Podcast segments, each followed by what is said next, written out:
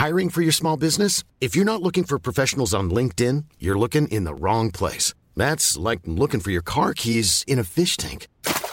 LinkedIn helps you hire professionals you can't find anywhere else, even those who aren't actively searching for a new job but might be open to the perfect role. In a given month, over 70% of LinkedIn users don't even visit other leading job sites. So start looking in the right place. With LinkedIn, you can hire professionals like a professional. Post your free job on linkedin.com slash people today. When you're ready to pop the question, the last thing you want to do is second guess the ring. At BlueNile.com, you can design a one-of-a-kind ring with the ease and convenience of shopping online. Choose your diamond and setting. When you find the one, you'll get it delivered right to your door. Go to BlueNile.com and use promo code LISTEN to get $50 off your purchase of $500 or more. That's code LISTEN at BlueNile.com for $50 off your purchase. BlueNile.com code LISTEN. Vous vous demandez à quoi ressemble la vie d'un critique de cinéma? Découvrez l'horrible vérité dans chaque épisode de la Réu d'écran large, avec les discussions, les débats et les engueulades de l'équipe. Bon, on va Réu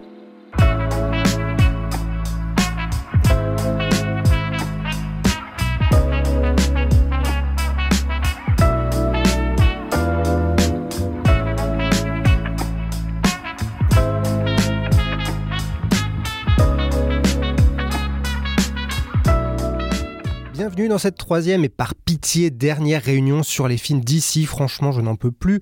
Mathieu Déborah, je compte sur vous pour qu'on boucle cette réunion sans fin aujourd'hui. Obligation. Alors ok, on a passé deux heures sur seulement six films en parlant de Man of Steel, Batman v Superman, Suicide Squad, Wonder Woman, Justice League et Aquaman. Et ok, il en reste une dizaine, mais on a passé le plus dur, je pense. Là, il reste la chute, la descente aux enfers, la dernière ligne droite infernale, qui a culminé avec une année 2023 absolument désastreuse qui restera dans les mémoires grâce à Shazam 2, The Flash, Blue Beetle et Aquaman 2. C'est ça la fin du DCU lancé en 2013 avec Man of Steel puis Batman v Superman, une triste fin pour un projet dantesque qui devait rivaliser avec le MCU de Marvel et qui s'est transformé en cauchemar pour à peu près tout le monde, autant pour les équipes artistiques que le public. Mais si on reprend le premier film sorti après tout ce bordel, c'est donc Shazam en 2019. Alors perso, je trouve que c'est un des pires jeux du DCU. Je sais que vous, vous le détestez pas, non? Moi, je Vous déteste vraiment pas Ah ce ouais? film. Bah, déjà, je me l'étais refait euh, bah, pour la sortie de Shazam 2, donc forcément, si on joue le jeu des comparaisons, le premier Shazam est gagnant. Et euh, bah, justement, le fait d'amener ce côté un petit peu plus léger et porté sur l'humour, vu que ça n'avait pas été fait de masse euh, dans le DCU, ça me dérangeait pas trop. Et surtout, encore une fois, moi, je trouve euh, l'histoire de Billy Batson euh, vraiment déchirante. Et euh, il y avait encore Déchirante, carrément. Ouais, vraiment, la, la scène où il retrouve sa mère, je trouve cette scène déchirante. Je trouve qu'elle est super bien écrite, que les dialogues fonctionnent bien et tout. Il y a une espèce de simplicité dans la mise en scène, de chant contre chant. Vraiment, j'aime Mais sur une cette échelle de la maman du petit dinosaure, c'est où? C'est imbattable, le petit dinosaure. Et Mais toi, du- bah- Du coup, non, je, je trouvais qu'il y avait en fait un équilibre. Voilà, le film réussissait à trouver un équilibre entre euh, on a un héros qui est bon bah un adolescent du coup qui est un petit peu teubé et tout ça, et derrière un fond quand même on laisse un peu place à l'émotion. Là, c'est ce que je reprochais plus au deuxième film. Voilà, je trouve qu'il y a un bon équilibre dans le film. Il est pas extraordinaire, mais je l'aime bien. et J'ai envie de le défendre. Et toi, Mathieu? Je pense que c'est typiquement le genre de film que tu caractérises en disant je le déteste pas. Genre, Mais- tu le détestes pas. Mais tu l'aimes pas non plus, quoi. Enfin, Mm. c'est-à-dire que. Oui, c'est pas trop mal fait. Comme euh, Antoine, euh, j'ai aussi, j'avoue, une petite. euh, euh, un petit point sensible pour euh, David F. Sandberg. euh, qui vient de YouTube, du court métrage et qui, euh, qui réussit quand même à De vraiment l'horreur, ouais. Gra- voilà, il a grimpé les échelons. Oui, il, est très, il est très ouais. sincère sur les Ouais. réseaux, tu vois, dans ce qu'il fait, histoire. etc.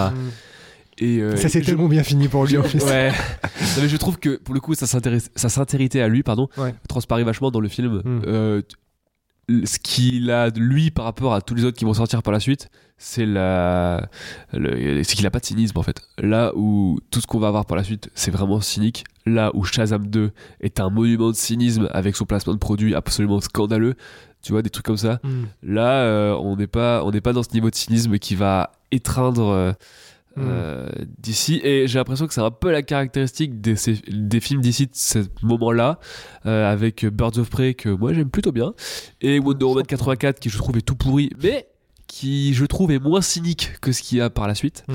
Cette partie-là, je trouve, c'est des films qui sont pas terribles, parfois regardables, mais euh, qui, qui se foutent pas ouvertement de ta gueule. Ouais. Tu sens que les mecs sont encore en mode on est en damage control, mais on peut encore s'en sortir. Du coup, ils continuent à laisser les gens plus ou moins aux rênes, etc. C'est après qu'ils vont dire euh, on prend les rênes sur tout, on met des placements de produits partout, on fait n'importe quoi. Donc voilà. Oui, non, juste pour rebondir un petit peu sur Birds of Prey, moi j'aime ah, peut-être pas beaucoup, j'allais dire beaucoup, mais peut-être pas, mais j'aime bien ce Mm. film euh, bah, parce que déjà je trouve que c'est une chouette proposition de cinéma et que ça faisait un moment quand même euh, dans le DCU qu'on n'en avait pas eu parce que désolé pour vous, mais je trouve pas Aquaman. euh, renversant sur ce côté-là. Enfin, moi, le côté euh, ciné-génie, je l'ai beaucoup plus eu dans, dans Birds of Prey. En plus, euh, bon, bah voilà, Il Margot n'y a pas de Robbie. pieuvre qui joue du tambour et euh, il n'y a pas de, de poulpe géant. hein, donc, euh, Non, il y a. Margot Robbie qui tire des paillettes. Et j'adore. J'avoue. Donc voilà, il y, il avait ce- cette proposition que je trouvais vraiment, vraiment fraîche. Euh, Fraîche. Ouais, Qui non, mais c'est vrai, genre vraiment, ça, ça- ça fait vraiment genre argument commercial nullissime, mais je trouve ce film frais. Écran large, c'est en quote. Déborah Lechner, écran large. Je ne cautionne pas. Il est revivifiant.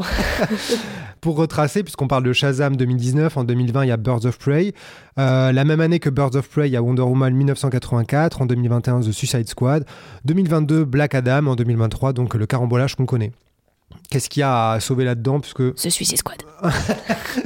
Alors, déjà, si on prend dans l'ordre lesquels ont marché, parce que avant d'arriver au carnage de certains films, Shazam, à l'époque, en 2019, a à peu près marché. Il avait coûté relativement peu cher. C'était aussi le début d'une ère où ils essayaient, avec Bird of Prey, de limiter un peu les coûts. C'était des films qui coûtaient 100 millions max, il me semble. C'est ça, non? En fait, si tu regardes là euh, toute la liste, Shazam, ça fait partie des derniers succès, entre guillemets, du DCU. Ce qui en dit beaucoup, quand même. Voilà, ça, ça remonte quand même. Parce que euh, pour 100 millions de budget, 376 millions au box-office, ce qui est pas Ouais. ouf, ce qui est ok parce que le film a coûté peu cher. Et c'est pour ça que je le trouve aussi nul, c'est qu'en fait, pour moi, il y a rien, c'est pas généreux, c'est chiant. Et euh, C'est une- généreux sur le cœur. Bien sûr. J'ai décidé de balancer les trucs les plus niais aujourd'hui. Et en 2020, on arrive pour le coup à un des premiers gros flops euh, de, euh, de cette dernière page de DC, c'est euh, Birds of Prey qui a coûté pareil dans les 100 millions. Donc là, on sent encore une fois qu'ils essayent de. C'était pas en dessous encore? Je crois qu'après, ils ont dit 100, que je c'était crois. plutôt vers les 100. Au il y début, des, il y c'était a un eu peu des vendu reshoots 100. aussi. hein, Ok, donc, d'accord. euh, Au début, ils étaient plus sur l'histoire Mm. du 80 millions et après ils ont augmenté. tu vois, comparer les films qui ont coûté plus dans les 200, 250, 300, là ils se disent en fait soyons malins, comme à l'époque euh, Marvel faisait aussi des films qui coûtent un peu moins cher, c'est-à-dire plutôt dans les 100, 150, et des films qui coûtent à peu près 300 millions. Mais Birds of Prey a fait dans les 200 millions box-office, donc là, Ah, D'un côté, on pourrait dire qu'il y a la pandémie. C'était, il est sorti juste au début de la pandémie, donc forcément, ça, a fauché ouais. sa carrière. Après, je pense aussi que le film a pas tellement su comment se vendre. Je sais pas vraiment si les gens savaient ce qu'ils allaient voir Ouais. euh, en prenant un ticket pour Birds of Prey. Bah, D'ailleurs, c'est pas pour rien que quelques temps après la sortie aux États-Unis, le film a changé de titre. hmm, Ils ont Donc, pour bien mettre rétro-pédalé. euh, Ouais, voilà, c'était plus Birds of Prey, euh, machin, machin, Harley et Quinn, c'était Harley histoire Quinn. de Harley Quinn. Deux points, euh, Hmm. voilà. Bah, c'est vrai qu'après, tu peux te demander. euh, Moi, je trouve que le film est pas trop mal et qu'il y a des trucs. euh, je trouve que c'est beaucoup mieux que Shazam et que c'est parmi les films que je déteste le moins du DCU.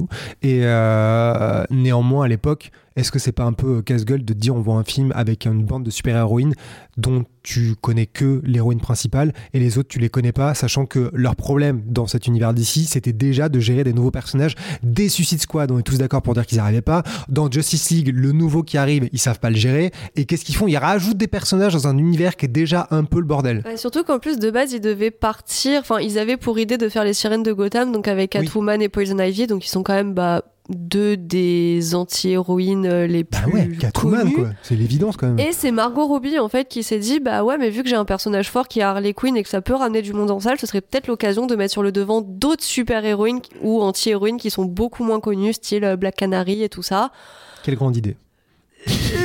Ok d'accord, c'était peut-être pas la Margot meilleure. Robbie a eu le nez creux sur pas mal de projets comme productrice, mais pas celui-là quoi. Voilà, elle a initié le truc et tout, c'est grave Ouais. bien, mais c'est clair que c'est peut-être pas la meilleure décision. Après, euh, bon, moi je veux voir une Poison Ivy au bout d'un moment au cinéma parce qu'on en a pas assez, à part Uma Thurman euh, dans euh, Les Schumacher, mais on va pas en reparler. Euh, Catwoman, peut-être que ça aurait été un petit peu tôt, je sais pas, euh, par rapport à. Ouais, The je sais pas, en même temps, elle est tellement populaire que j'aurais trouvé que ça aurait été logique quoi. Peut-être que ça aurait été Ou kamikaze que, aussi, ou peut-être mais que ça aurait été trop kamikaze de mettre Harley Quinn avec euh, une Catwoman, que là ça aurait été peut-être trop. Je, je sais pas, Hmm. mais oui, c'était peut-être pas le choix le, le plus Hmm. intelligent de prendre des super-héroïnes euh, inconnues au bataillon, ou À presque. l'origine, il devait y avoir Batgirl hein, dedans. Il devait l'introduire Ah ouais dans ce film-là. Cassandra Kane, du coup, c'est resté Cassandra Kane et pas. Ah ouais. euh, ouais. Ouais. Il Bah, ils ils l'ont viré parce qu'il devait faire un film solo sur elle par la même scénariste. Non mais j'aimerais tellement assister, j'aurais adoré assister aux réunions où ces trucs-là sont décidés où quelqu'un dit en fait ce personnage peut plus être dans le film, pourquoi? Parce qu'elle doit être dans un autre film. Et trois ans après, tu te rappelles que ce film, il est jeté à la poubelle et tout. C'est tellement le bordel, quoi. Oui, parce que du coup, ouais, ils devaient prendre Batgirl parce qu'ils n'avaient pas Batwoman, parce qu'il y avait déjà le projet, je crois, de série télé. Euh, ah, avec Ruby Rose à l'époque, là. Ouais, oui, je ne sais pas encore si c'était Ruby Rose qui avait déjà été casté, mais il y avait déjà ce C'est très problème. bien fini. Là encore, une très belle histoire où les gens se sont quittés en très bons termes. Oui. Putain, mais quel bordel. Et après, on arrive donc. Alors là, c'est peut-être comme Aquaman 2, le premier retour de flamme absolument ahurissant, même s'il y a l'effet pandémie qui est évidemment très fort, c'est Wonder Woman 1984. Donc la suite de leur énorme succès qui arrive pour le coup assez vite après le premier. On reprend la même réalisatrice, la même actrice, on reprend même putain de Chris Pine, de Chris Pine alors qu'il est mort, pour vous dire à quel point on essaie quand même de tirer sur la corde. Et le film arrive en pleine pandémie, donc euh, juste après Tenet, euh, au moment où Warner se dit qu'est-ce qu'on fait avec nos films? Ils sortent Tenet au cinéma, ça marche pas vraiment à la hauteur de ce qu'il voulait et Christopher Nolan n'a pas sauvé le cinéma comme il l'aurait voulu fin 2020. Donc ils le sortent. Comment définir cette sortie? Au cinéma aux États-Unis, en France, je me souviens très bien que on a appris qu'il sortait en VOD en catimini. C'était vraiment genre le truc était disponible en téléchargement illégal depuis décembre. Tout le monde se disait bah, qu'est-ce qu'on fait? On se regarde en chaîne de faïence. Qui va en parler? Puisque on peut pas le voir de manière légale. Warner ne disait pas quand est-ce qu'il sortait. Et à un moment, il est sorti en VOD. Je trouve genre en avril ou un truc comme ça. Ah, mais cette période était dingue. Je me rappelle, c'est aussi le moment où ils ont droppé Godzilla vs Kong Oui. de nulle part en VOD en France. Mais mec, un kaiju mecha Et alors qu'ils sortaient en salle euh, aux États-Unis. Ouais. Et leur stratégie euh, aux États-Unis déjà c'était questionnable. Bah alors en France c'était n'importe quoi. Ah bah, C'était le cas où je pense que là, pour le coup, aucun studio savait trop quoi faire Ouais, à part ouais. regarder les films sous le coude pendant ceux qui des se années. moins bien années. sortis pour le coup. Bah après ils ont tenté, pour le coup ils ont Ah, tenté euh, plus vite que les autres, donc euh, on peut on peut au moins leur reconnaître ça. Ils ont tenté et c'est comme ça qu'ils ont perdu Christopher Nolan en disant bah fuck moi en fait si vous sortez mon film comme ceux des autres en VOD sur votre plateforme de merde, bah, je me casse. Et il a dit euh, les réalisateurs qui bossaient euh, comme moi pour Warner se sont endormis en bossant pour le plus grand studio d'Hollywood et se sont réveillés en bossant pour la pire plateforme de SVOD du monde. Et en fait, du jour au lendemain, sans vraiment communiquer avec les réals, visiblement, ils ont changé les stratégies. Toujours est-il que Wonder Woman 2, qui s'appelle donc Wonder Woman 1984, a coûté plus de 200 millions, donc un très gros budget aussi. Et au final, elle a fait 170 au box-office parce que sa sortie euh, n'a pas vraiment eu lieu. Quoi. Mais même si encore une fois, il n'y a pas que la sortie, il y a aussi le film en lui-même euh, qui Ouais, était déjà difficile tout à vendre. mettre Je n'ai pas tout mis là-dessus, je parlais du business. Mais euh, c'est sûr que le film s'est pris un énorme retour de flamme. Est-ce que c'était en retour de euh, l'espèce de je sais pas de couronnement du premier qui est quand même un peu ahurissant. En fait, moi je trouve que euh, très simplement le premier a été suraimé et le deuxième a été surdétesté. En fait, entre les deux, il y a un truc à peu près normal. Aucun films n'est génial, aucun films n'est honteux pour moi. Je trouve que les deux, je sais qu'il n'y a pas beaucoup de monde et qu'on s'en est pris plein dans la gueule pour l'avoir à peu près défendu entre énormes guillemets à l'époque. Mais pour moi, le premier et le deuxième se valent à peu près pour des, des raisons très différentes. Mais je vois pas un gouffre entre les deux, vraiment. Oh, bah, je suis d'accord, je trouve ça indigent mais technique, moi ce serait plus vraiment, je trouve la, la, la technique, les effets spéciaux vraiment plus Oui, dégueulasses ouais. sur le deuxième. Tu n'aimes pas la- l'espèce de course dégueulasse en Oh. plein milieu du désert là euh Oh mon dieu, avec elle qui vole là, Dé- déjà la bande annonce où elle fait, elle s'accroche aux éclairs comme ça pour faire Mhm. Tarzan. J'étais en mode mais c'est quoi? Mais ça ça passe encore parce que c'est dans l'arsenal un peu kitsch Wonder Woman. Mais alors Cheetah, oh my Non, god. Cheetah, par contre, c'est sûr que c'est. Mais Cheetah, si. Je sais pas quel moment ça a foiré parce que l'idée de ce personnage est pas mal, mais elle est très mal utilisée, très mal écrite. Kristen Wiig, c'est une bonne actrice, donc qu'est-ce qui s'est passé pour que ce soit réduit à un second couteau comme ça? Mais c'est tellement en plus ringard dans la façon de faire. On te dit voilà la meuf, euh, elle a les cheveux bouclés, elle a des lunettes, euh, du coup bah elle est pas très Moi, jolie. ça me fait rire ça. Moi, c'est le côté kitsch, euh, genre euh, post-teen movie des années 80 euh, Ugly que je trouve trop drôle. Voilà, non, mais c'est ça qui le me fait destin rire. de Lisa, tout Mais je trouve que ça va avec la niaiserie que je trouve un petit peu la candeur euh, que je dirais moi euh, de euh, ce truc des souhaits de la lampe magique. Je Bah, trouve qu'il y a un truc un petit peu touchant dans, dans cet arsenal justement du conte de fées. Bah, moi j'aime bien le film parce que du coup je le trouve un peu moins niais que le Ah premier. Ouais, alors il y y a les. Bah, attends, t'as vu comment elle arrête le je méchant sais, à la fin je sais, il y a la pierre qui exauce les vœux et tout, mais je trouvais que Avec dans le, le, qui le premier Wonder Woman, en fait Wonder Woman, il y avait quasiment aucun obstacle devant Ouais. elle ou alors elle est défoncée super facilement. Là, on voit une Wonder Woman qui souffre euh, physiquement, psychologiquement et tout ça. Donc même si euh, les, les, les curseurs sont pas poussés au max, Mm. c'était, je trouve, une façon de challenger le personnage qui est surpuissant que je trouvais quand même vachement plus intéressant que dans le deuxième. Le Ouais, je suis premier, d'accord sur le côté perdre ses pouvoirs. qu'est- Qu'est-ce que tu sacrifies pour garder Genre, ce que tu es? Tu la vois physique. Bon, ok, d'accord, c'est un Tu petit vois accro Gal sur la Gadot joue. légèrement démaquillée. Excusez-moi, vous voyez pas là, il y a, il y a un éléphant au milieu de la pièce qui est que ça dure deux heures et demie, putain, on se fait trop chier. Il y a trois scènes d'action, il faut que parler, c'est chiant à Oui, mais on aime bien les gens qui parlent, nous, Mathieu. hein, Ah c'est- ouais, non mais là. Puis il y a la scène relooking de Chris Pine, je suis désolée. Ah oui, c'est un mode Pretty Woman, non, c'est pas ça Ah mais tuez-moi tout de suite, s'il vous plaît. mais Et le fait qu'elle utilise le corps d'un homme victime malgré lui qui devient Chris Pine et du coup elle a une relation avec un mec. Genre elle viole un homme comme ça. Le scénario sont contre fous et à la fin il part et t'es en mode mais cet Ouais, homme a vécu des C'est un peu choses. absurde, mais bon. Et il y a pas de musique de. Sunshine aussi reprise dans ce film Oh, dans le ciel. Il pille John Murphy comme dans une vulgaire pub de parfum de merde. Non mais. Allez Non mais mourir. il y a quelques défauts. mais je trouve ça beaucoup plus divertissant que Shazam 1 pour en revenir à, à une merde par exemple. Ah ouais Ouais. C'est parce que, en fait, je pense que vous avez dormi pendant tous les moments où il parle dans Wonder Woman 2. Du coup, vous vous êtes dit, ah, c'est assez ramassé, c'est plutôt sympa. Alors que moi, qui ai pas dormi, je peux vous dire que c'est quatre fois plus chiant que n'importe quoi qu'ils ont produit. Non, je Non, pense mais- que euh, le vraiment là pour le coup, euh, je pense que l'accueil désastre du film et le fait qu'il ait été détesté, euh, je me suis dit en voyant le film, mais euh, il est nul, enfin il est nul moyen comme plein d'autres. Je comprends Après- pas la surenchère contre le film Attention, en réponse à celle contre le premier ouais. film et le fait que c'est une meuf et du coup Ouais, tout voilà. ce qui était bien dans le premier c'était Zack Snyder et tout ce qui était bien dans le film de Zack Snyder à l'époque on disait que c'était Christopher Nolan donc ça c'est quand même assez hilarant je trouvais que c'était quand même assez puant la manière dont le film a été accueilli hein. Ouais, attention, euh, remarque woke, mais euh, je pense que comme The Marvels, euh, il y a eu un contre-coup euh, post-MeToo euh, ambiant euh, qui a arrangé beaucoup, beaucoup de gens qui étaient très contents de pouvoir défoncer euh, la suite du film qui représentait euh, l'empowerment féminin euh, à une Mm. certaine période, et ils sont donnés à cœur joie, euh, et du coup, euh, enfin, on le voit en direct souvent, Mm. et c'est sûr que ça a joué, je pense. Ah oui. J'avais aussi un peu envie de dire ça pour Birds of Prey, pas Oui. tout de suite euh, mettre le, le sexisme et la misogynie sur l'échec du film, mais dès le départ, il y avait quand même des réactions qui étaient un petit peu euh, sur la défensive, donc on sait pas pourquoi il y a un film avec des super-héroïnes, euh, tout de suite il faut l'attaquer, j'avoue, j'avais pas trop trop compris ça. Oui, ça, ça fait partie du, du paysage maintenant d'écran large, c'est sûr. hein. Et c'est vrai que proportionnellement au budget Wonder Woman et par rapport au premier film Wonder Woman, ça a été absolument euh, hallucinant. Et en fait, c'est un peu comme si ça redonnait la preuve que Wonder Woman 1 était l'exception et que la norme, c'était que ces films soient de la merde et que les gens les aiment pas et que c'est la preuve que les mecs de Sony avaient raison. Catwoman, Electra et Wonder Woman 2, le premier, c'est une exception qui confirme la règle. Donc ça, c'est sûr que c'est pas pour ça que je déteste pas le film, parce que honnêtement le film euh, je l'ai pas détesté, mais c'est sûr que dans l'équation, comme on parle de l'impact culturel de ces trucs et comment ils sont reçus, c'est sûr que ça a joué. Les commentaires sur Buzz Birds of Prey, c'était un enfer à gérer parce que les gens, Ah ouais. certaines personnes, pétaient un câble dès qu'on en parlait et quand on a osé lui mettre 3 sur 5. C'était pas Ah oui, possible ça. C'est vrai que cette critique, elle a soulevé de la haine comme peu avant elle, alors qu'on a mis 3 sur 5 en disant que c'était sympatoche sans plus. Enfin, je veux dire, c'est la critique la plus inoffensive du monde, quoi. Vraiment, on a été. euh, Ouais, mais comme euh, pourtant dans la critique on parlait de la mise en scène de certaines scènes, de, de trucs qui étaient, euh, qui étaient bien foutus, tu vois, c'était pas juste le film c'est des meufs et du coup c'est bien. Ouais, je toute la que scène du a- commissariat, franchement, je pense qu'on est d'accord Oui, pour c'est ça. dire qu'elle fait partie des plus cool. C'est beaucoup mieux mis en scène que plein que la norme en fait de la soupe de super-héros où toutes tu les sais pas scènes qui a réalisé. par Chad Selaski, quoi. Ouais, ça, est-ce qu'on est sûr euh, que c'est lui qui les a faites euh, toutes Ah celles-là ouais, ouais, il y a pas Ah ouais. de reporter, il y a un des producteurs qui en a parlé et qui a dit que la presse en faisait ses choux gras, mais que en gros ils, ils ont surtout bossé avec euh, Leven at Seven, c'est la, la boîte de, Ouais. de cascade dont- que préside euh, Staleski. Et euh, Staleski, réalisateur de John Wick, hein, euh, au cas où quelqu'un en dehors de la salle nous entendrait.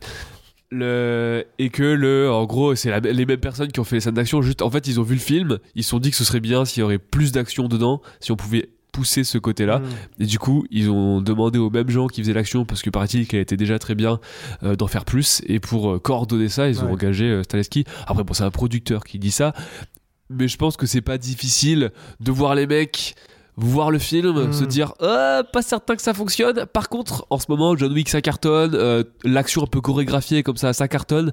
Pourquoi on pas, on ferait pas une feature Ouais. qui pourrait faire que le film se démarque? Et en toute sincérité moi je trouve que c'est ce qui fait que le film se démarque il y a des scènes d'action très cool quand elle lui pète les deux jambes là c'est marrant quand même très drôle. voilà c'est un peu plus méchant enfin c'était déjà beaucoup Oui. plus méchant que Suicide Squad alors que ça se la joue moins euh, Dark Sasuke justement comme on disait Mais ce qui est fou, c'est euh, que du coup, c'est parce qu'on met pas tout sur le dos de Cathy la réalisatrice, qui, comme dans les bons ou mauvais films, ça reste une réalisatrice qui est à la solde d'un studio. C'est juste que le film a été, d'un point de vue production, bien géré. Pourquoi ces trucs de euh, prenons des réals de seconde équipe ou pour les reshoots qui savent gérer, pourquoi ils l'ont pas fait sur tous les autres? Parce que dans les autres, tu ne retrouves pas cette, cette efficacité et ce minimum de savoir-faire dans les chorégraphies, dans le découpage. Dans... Je me souviens vraiment la scène où à la fin tout le monde se bastonne et que ça tourne avec des une espèce de cirque ou je sais pas trop quoi ce décor en intérieur. Tu sais, tu sens une espèce de un peu de vélocité. Il y a, y a les, les échanges d'énergie et tout ça. quoi. C'est pas cuté toutes les deux secondes. Et ça, C'est pas une bagarre de parking. Exactement. Ah, ça faisait la du DA bien, du ça, film est voilà. assez cool, quoi. La photo est bien. Ah, Il y a, y de y a la fumée colorée, il y a des Ouais. paillettes et tout. Moi, j'adore. Quand tu dis ça, on se dirait oui, on dirait qu'on est en train de, de réinventer la. En fait, c'est juste le béaba, mais plein d'autres films en manquent. Donc forcément, celui-là est sorti du lot grâce à la, la nullité des autres. Et après, on arrive à votre chouchou sur lequel vous avez pété un câble en août 2021, The Suicide Squad, réalisé et écrit par votre dieu James Gunn. Non. Peut-être pas. Oh, Demi-dieu. soyons honnêtes, hein. Il y a George franchement, je suis avec vous au bureau tous les jours. hein.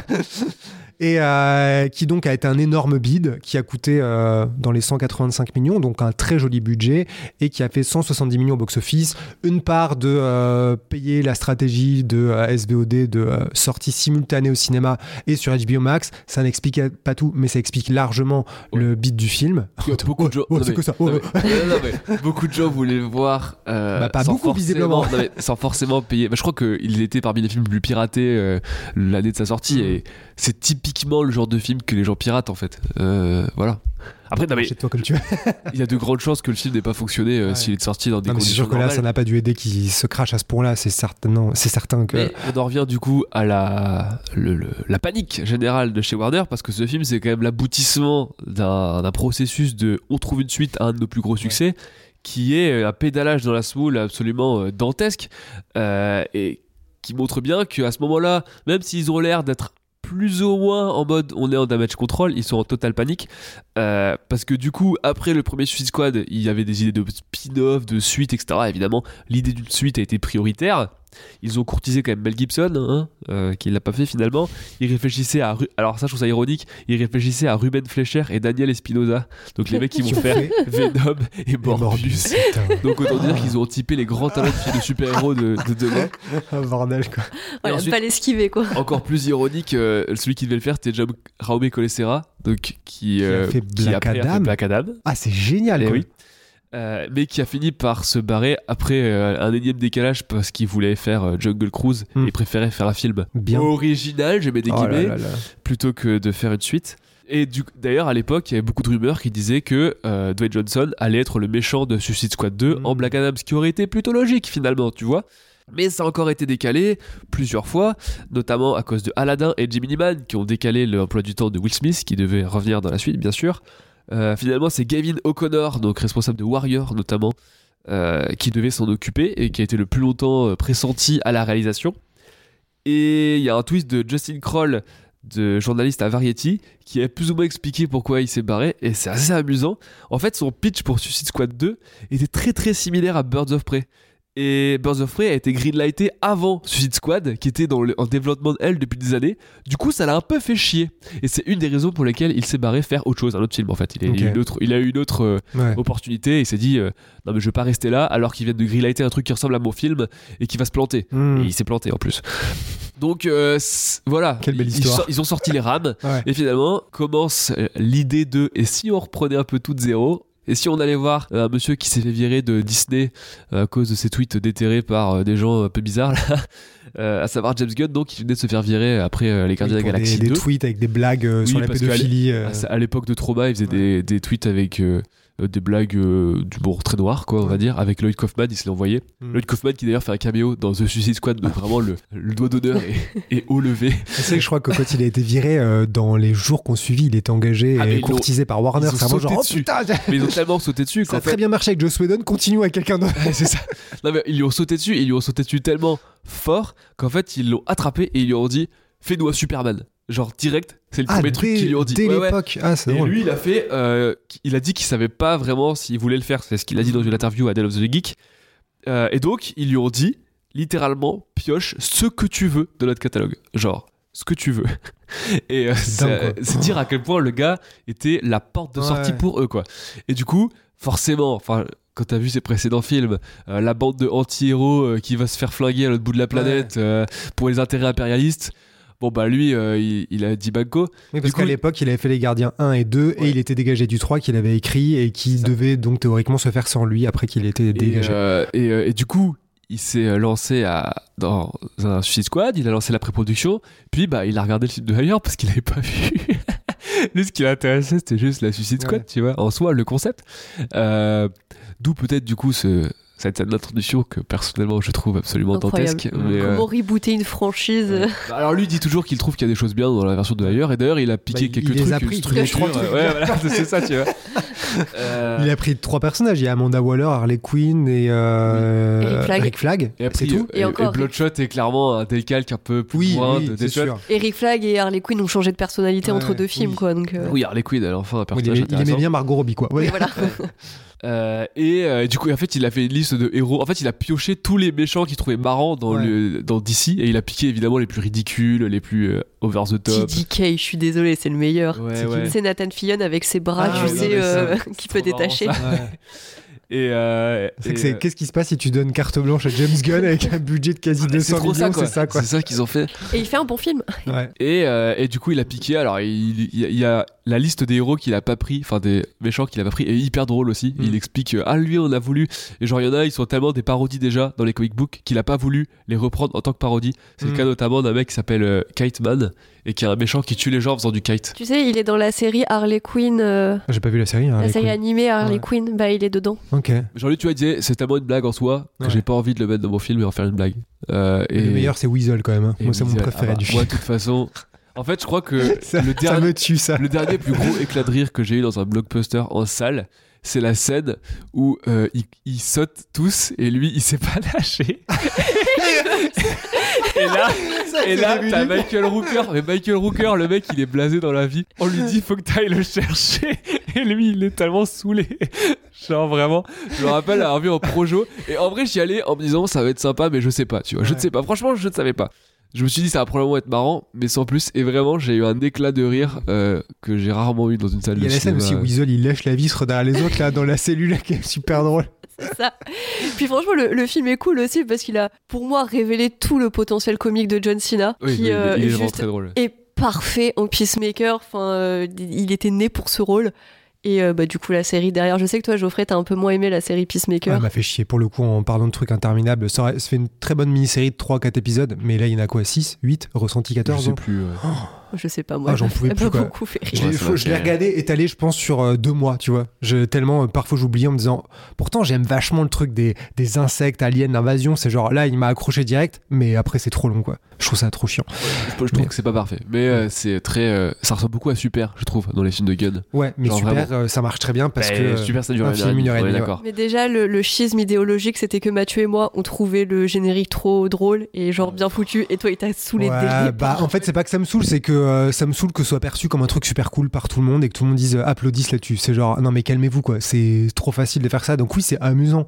Non, Mais, il a, euh, non, pas ça il si a, trop il a facile, réussi à trouver les petits moments drôles de chaque personnage. Enfin, l'autre qui sait pas du tout danser, qui ressemble à rien, le petit tech qui fait un petit pas de côté à la fin et tout. C'est, c'est des Ah, l'aigle micro qui fait pas de côté à la fin, pour moi, c'est pas possible. hein, c'est, euh, Si, moi, ça me fait trop rire. Je suis Voilà. désolée, il se repositionne et Ah, tout. moi, je trouve que ça va au-delà de- du générique cool qui est repris par tout le monde parce qu'il est cool. Je trouve que c'est une note d'attention. Tu rentres dans la série et le gars il te dit dès le générique, en fait, tu vois tous ces héros que tu prends grave au sérieux. Bah, moi, c'est pas le cas. Je vais les faire danser pendant. euh, Oui, non, mais c'est la même démonstration qui fait que j'aime pas le début des Gardiens 2. Toi, t'aimes bien euh, le fait que. euh, comment il s'appelle? Groot, là, l'arbre, il danse et que la- Ouais. c'est trop malin parce que la vraie séquence d'action, elle est en flou derrière et tout ça. Mais en fait, je trouve que c'est étendu sur tellement longtemps que ça devient vraiment m'as-tu vu et ultra, ultra démonstratif. Et du plus coup. subtil dans Les Gardiens 1 au tout début, scène que j'adore vraiment, et où il arrive dans le. Une espèce de temple détruit. Ouais, là. c'est ça. Et euh, du coup, tu t'attends à cette d'action parce que t'as vu euh, ces films-là 17 fois. Tu, sais, tu, tu vois Ouais. l'action qu'il y a. Et là, il met juste ses écouteurs et Oui, il danse. Et, Je trouvais que c'était plus joli aussi. je hein. trouve ça super Plus joli simple. et super révélateur de comment il va traiter ses Mhm. personnages. Et bon, on peut l'étendre à toute sa filmo. Et donc à The Suicide Squad, qui est, je personnellement, je trouve une réussite. Bah, de toute façon, pour toi, pour vous deux, c'est le meilleur film du DCU dont on parle Oh, là, non très loin, ouais. Moi, c'est déjà devenu mon film doudou. Genre, je l'ai déjà revu en entier au moins 6 ou 7 fois. Oh my god. Oui, toi vraiment, c'est Moi, film doudou. revu. Toi, tu l'as revu aussi Pas à ce point-là, mais j'attends de choper, j'attends de Ah, le, j'attends de choper C'est le mon Blu-ray. Avatar 2 d'Antoine, tu vois. Genre, Ok. Mais C'est tellement une anomalie en fait au milieu de tous ces films euh, tout pourris. Non, mais je suis d'accord pour le euh, côté anomalie. C'est juste qu'à l'époque, moi, je l'ai trouvé bien. Mais quand je vous ai vu bien, c'était genre 4,5, vous. Moi, c'était genre bien 3,5. Je me dis, mais qu'est-ce que vous avez pris aujourd'hui, quoi Il y avait tellement un soulagement de voir enfin un truc euh, qui, euh, qui- intelligent, qui mais prend- avec du cœur et tout. Ouais, vraiment qui, qui a tout, tout ce qu'il faut à la bonne place, quoi. C'est assez touchant et en même temps c'est complètement barré. Et euh, il, il, il prend, il y a des références à l'horreur japonaise et en fait il reste entre le malaise et l'humour et c'est dingue, mais tout ça, ça a réussi à fonctionner sur moi en tout cas. Et euh, je sais qu'il y a des gens qui ont pas du tout été, euh, qui ont pas beaucoup du tout aimé l'humour. Et c'est vrai qu'il a un humour quand même assez, bah c'est du post-trauma un peu quand même. Hein. Et euh, du coup, du post-traumatique on pourrait dire. Et, et forcément tout le monde n'y est pas sensible, Oui, oui. c'est normal. Mais le fait est qu'il creuse aussi loin sa singularité Hmm. dans un univers de blockbusters qui sont vraiment à ce moment-là, mais oh, tous les mêmes cette année-là. Il me semble, je, je crois que cette année-là, vraiment, il y avait ce truc qui surnageait au milieu du 2021. Mais oui, non, mais c'est sûr. de merde lisse. Ça sortait du lot, c'est euh, sûr. Putain, ça faisait plaisir quoi. Mais ce que je préfère dans le film, je crois, c'est l'intro qui est effectivement très très drôle et la fin avec le kaiju étoile de mer. Et au milieu, je trouve qu'il y a pas mal de trucs où ça s'étire un peu, mais Bon, bon, c'est ça qu'on disait dans la critique, c'est que le, ce truc de euh, prendre les cases de, de BD et les mettre sur un écran, c'est un truc que tout le monde veut faire. Et en général, ça se résume à on prend toutes nos IP, on les met dans un seul plan et oups, il y a tous nos héros. on met au ralenti et c'est bon. Voilà, c'est ça. Et je trouve que euh, la, le- la scène où Harley Quinn rentre dans l'œil de, de Starro à la fin, cette complètement incroyable avec des rats qui Ouais. sautent de partout et tout. Là, c'est du Jack Kirby, tu vois. Mm. Là, c'est vraiment la culture pop. C'est euh, c'est fou, tu verras ça nulle part ailleurs. C'est complètement barré, c'est complètement janté. C'est juste du plaisir visuel, c'est du gros kiff et euh, c'est pas euh, une- un alignement d'IP, Ouais. c'est juste euh, du talent artistique, tu vois. Ouais, Voilà, et puis même, je, je trouvais que par rapport au premier Suicide Squad, genre le fait de démystifier un peu le personnage d'Amanda Waller, ce qui n'avait pas trop fonctionné dans le premier de cette femme, genre super froide et tout, genre là à la fin elle se prend un coup de Oui, barreau c'est dans ça, la quelqu'un la somme, non voilà. et du coup, bah, toutes ces personnes après sont rétrogradées dans Peacemaker justement Mm. parce qu'ils l'ont frappé. Pareil avec Bloodsport, la relation qu'il a avec sa fille, genre qui se balance des fuck you, fuck you, fuck you, comme Mm. ça, contrairement à Will Smith Oui, avec oui. sa fille où c'était très euh, niais, très euh, voilà doudou machin. Je trouve que il, il- voilà, il Bon, on va pas parler de per- Perverti. ouais, il pervertit, mais de Ouais. façon quand même gentiment moqueuse, euh, tous ces Mm. petits motifs qui fonctionnaient pas du tout dans, Ouais, dans c'est- Suicide C'est Squad. pas du post-moderne à la Deadpool, du genre, eh, t'as vu ce film-là Oui, oui. Il était nul, le mien, il est mieux. Genre, Non, lui, c'est sûr, euh, c'est sûr que je reconnais euh, allègrement à James Gunn qu'il est malin dans le bon sens et qu'il utilise les figures qui sont là de manière euh, intelligente. Bon, pour rester euh, à, à l'opposé euh, de ça par, par son... Passons au film d'après, parce que là aussi, Black Adam qui est sorti donc en 2022, fin 2022, euh, ça, j'ai refait la chronologie, parce que c'est absolument délicieux. Deux jours avant la sortie de Black Adam, Walter Hamada, le boss de DC, quitte DC Film. Le film... La hiérarchie de l'univers d'ici est en train d'être changée. Voilà, exactement. Donc oui, ce film a été vendu pendant très longtemps avec Dwayne Johnson, sachant que Dwayne Johnson hésitait à faire, enfin, hésitait sur quel personnage jouer dans les, dans les écuries d'ici. Il hésitait entre Shazam, Black Adam, machin bidule. Il a fini par choisir Black Adam. Ce film a été développé discrètement pendant des années. Ça a changé le cours des choses pour la saga Shazam, puisqu'il aurait dû apparaître plus tôt, peut-être dans le deuxième. Enfin voilà, peu importe. Quand ce film arrive, c'est vraiment euh, l'aboutissement, l'accouchement de l'ego de Dwayne Johnson. Donc deux jours avant la sortie, ça change de direction euh, chez DC Film. Quand le film sort, on nous tease à la fin Superman et très très rapidement le truc est mis sur les réseaux sociaux puisque on reconnecte avec le Henry Cavill Superman qui est abonné absent depuis Justice League avec le Snyder Cut qui arrive. Donc en gros, qu'est-ce qu'on fait? Pourquoi Man of Steel 2 n'est pas arrivé? Et ben en fait, il va revenir par la porte de Dwayne Johnson Black Adam, ce qui est quand même assez dingue à l'époque. Ce film qui coûte 200 millions au moins, qui fait à peine 400 millions au box-office, donc c'est quand même pas génial. Et le film, juste après sa sortie, en novembre 2022, on annonce qu'on change complètement la direction de DC Film. C'est Peter Safran et James Gunn qui sont choisis pour remplacer Walter Hamada, qui est arrivé en 2018. Donc là, en fait, on annonce officiellement que bah, tous ces films liés à l'univers étendu, euh, bah, potentiellement, ils sont bons à jeter à la poubelle. Parce que très rapidement, on nous annonce un reboot de l'univers DC et la priorité à Superman Legacy. Dans la foulée, on annonce en décembre 2022 que Henry Cavill est officiellement out du rôle de Superman. Alors ça, quand c'est arrivé chez Écran Large, c'était tellement incroyable. C'est genre, mais comment le timing peut faire que juste après qu'il le fasse revenir après des années de non-retour, il faut qu'il soit dégagé. Henri Cavill qui du coup quitte The Witcher. Oui, c'est vrai. mais c'était vraiment le carambolage quoi. Je veux pas savoir ce qui s'est passé euh, dans la tête d'Henri Cavill quand tu lui as dit ah en fait non. C'est dingue, mais vraiment, c'est assez honteux. Tu te dis, euh, si Henri Cavill a, s'est dit, ok, j'ai enfin le retour de mon personnage, je vais revenir, je vais affronter euh, Dwayne Johnson. Et en fait, bah non, tout ça est annulé. Mais, comment ça s'est passé en coulisses? Et est-ce que personne, est-ce que quelqu'un a choisi de ne pas donner cette information parce que le train était lancé et il fallait juste, on pouvait plus rien faire, quoi? Dwayne Johnson, personne n'a dû lui dire. Tous ses, tous ses conseillers, ils ont dit, on lui dit pas, non, non. non, non, Sachant que Dwayne Johnson pas, se paradait dans la presse en disant que ça avait été un travail de longue haleine, que lui-même avait appelé Henri Cavill, que ça avait été des longues négociations pour le faire revenir dans une scène post-générique toute pourrie qui tisait leur affrontement. Tout ça pour ça. Surtout que bah, Dwayne Johnson étant Dwayne Johnson et son ego étant son ego, euh, normalement Black Adam c'est l'ennemi dans les comics de Shazam. Et la logique après le film Shazam et le film Black Adam, c'était qu'il tease une rencontre avec Shazam dans la scène post-générique de Black Adam. Sauf que Dwayne Johnson, lui, il voulait pas affronter euh, Shazam. le petit, de merde. Voilà, le petit, le petit super-héros que personne connaît. Le lui, non. au sucre, comme dit Antoine. lui, il voulait affronter et potentiellement battre Superman pour vraiment s'imposer, euh, voilà, changer la hiérarchie de pouvoir de DC, tout ça, tout ça, parce que gros ego, si je rentre dans l'univers, euh, c'est pour faire mal. En fait, je peux comprendre, tu te dis, quitte à arriver aussi tard, je veux arriver, servir à quelque chose. Donc, eh, franchement, c'est les gens qui lui ont dit oui qui sont fautifs. Quoi. Le mec, il, tente, il tente, il tente pendant des années. Bah, pourquoi quelqu'un lui dit oui? Parce qu'ils y croyaient autant que lui et ils sont tous pris le mur. Quoi. Oui, tu sais pas au caprice d'un enfant. Ready to pop the question? The jewelers at BlueNile.com have got sparkle down to a science with beautiful lab-grown diamonds worthy of your most brilliant moments. Their lab grown diamonds are independently graded and guaranteed identical to natural diamonds, and they're ready to ship to your door. Go to Bluenile.com and use promo code LISTEN to get $50 off your purchase of $500 or more. That's code LISTEN at Bluenile.com for $50 off. Bluenile.com code LISTEN. I'm Sandra, and I'm just the professional your small business was looking for. But you didn't hire me because you didn't use LinkedIn jobs. LinkedIn has professionals you can't find anywhere else, including those who aren't actively looking for a new job but might be open to the perfect role, like me. In a given month, over 70% of LinkedIn users don't visit other leading job sites. So if you're not looking on LinkedIn, you'll miss out on great candidates like Sandra. Start hiring professionals like a professional. Post your free job on linkedin.com/people today. On te dit tu veux te battre contre Shazam en super-héroïne ou contre Superman, tu dis Superman, c'est beaucoup plus drôle, non? Surtout si c'est Henri Cavill. Tu Shazam, on s'en bat les couilles quoi. Donc toujours est-il que cette histoire est assez, euh, assez magnifique. En janvier 2023, quelques mois après la sortie du film, Black Adam, le titre officiel de du nouvel univers DC, Gods and Monsters, est, officiellement annoncé. Donc vraiment, on, on, tire un trait sur ce qui s'est passé dans le passé, sachant que entre temps, il y a toute cette histoire. Je sais pas si vous vous souvenez, parce que tout le monde a commencé à analyser les chiffres de Black Adam, qui était pas un succès, pour le dire gentiment. Et Deadline a sorti un rapport avec des chiffres qui étaient moins catastrophiques. Et après, c'est sorti qu'en fait, c'est Dwayne Johnson et son équipe euh, côté prod qui avait, parce qu'il a produit le film, coproduit le film, qui avait sorti, envoyé ses chiffres à la presse pour que ce soit minimisé l'échec du film. C'est genre, mais qui, on n'a jamais vu ça, quoi. Aussi, on pas fait de déclaration en disant, non, le film n'est pas du tout un échec et tout, alors que tout est en mode, bah si!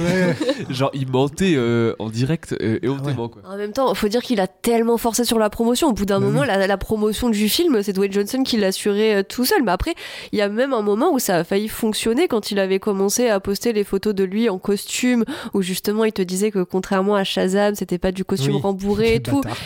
franchement, c'était bâtard. Mais voilà, il l'a utilisé comme argument. Et même nous, on se disait, c'est vrai que on a l'habitude de voir des, des hommes bodybuildés en tant que super-héros, mais mm. là, il y a quand même un curseur qui est poussé à fond. Et qu'est-ce qu'ils vont faire avec la physicalité de ce personnage? Mm. Ça peut être intéressant, vraiment. Ça peut être super intéressant. Bon, au final, le film est ce qu'il est. Il ne fait strictement rien du physique euh, hors norme de Dwayne Johnson, puisque bah, il, il vole la plupart du temps. Mais c'est vrai que je trouve que Don Johnson a vraiment bien fait le job à l'époque parce que on a été à la projection qui était en fait une avant-première le mardi soir. Toute l'équipe était là, je crois. On s'était tous réunis comme les Avengers. T'étais pas là? Ouais, vous m'aviez ramené un sachet de popcorn et un laser avec écrit Black Adam. Et même mes chats, ils jouent pas avec. Donc ce film, c'est vraiment un échec de A à Z. J'avais oublié ce T'as mangé le popcorn que je t'avais donné? Oui. Ah. Merci, c'est important. Mais on est tous sortis du film en se disant. Euh, enfin on- je crois que personne, a- on s'est pas dit que c'était le pire navet, que c'était assez euh, inutile, inoffensif, mais on avait vachement de mal. Je me souviens à jauger, est-ce que ça va marcher ou pas Parce qu'on se disait, notamment avec Alex, en fait, ça a tout pour marcher. C'est assez divertissant. Il y a beaucoup de, c'est assez euh, euh, un minimum généreux. Et le scénario est tellement simple que tu peux le conseiller à des gens qui voudraient de la baston et des super héros. Ah oui, ça roule tout seul le film. hein. Euh, C'est une bille dans une pente, quoi. Il n'y a, pas d'obstacle, il n'y a rien.